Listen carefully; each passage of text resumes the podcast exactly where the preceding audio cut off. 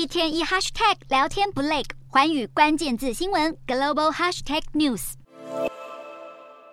中国短影音社群 TikTok 遭遇各国政府抵制。先前，美国、欧盟、日本和加拿大才先后宣布要禁止公务机关使用 TikTok。现在，丹麦国会也开始加强敦促公务员。将 TikTok 从政府提供的装置中删除。欧洲议会则是跟进欧盟执委会的脚步，决定禁止员工手机下载 TikTok，包括任何能够登入欧洲议会电邮系统的装置也都适用。TikTok 在近几年已经成为全球年轻用户当中最受欢迎的社群媒体之一。不过，这个应用程式因为隶属于中国的字节跳动公司，许多国家担忧 TikTok 很可能会搜集用户资料再回传给北京当局，因此存在谍报活动的风险。然而，中国却对各国政府的作为表示坚决反对，更禁止美国滥用国家权力，无理打压外国企业。即便中方不断否认搜集各自的指控，以美国为首的各国政府似乎完全不买单。美国总统拜登去年十二月就签署了禁令，要求联邦机关的员工禁止在政府拥有的装置上使用 TikTok。随着欧盟、加拿大、日本陆续跟进，未来可能会有更多国家因为担心敏感资料外泄而祭出类似的监管措施。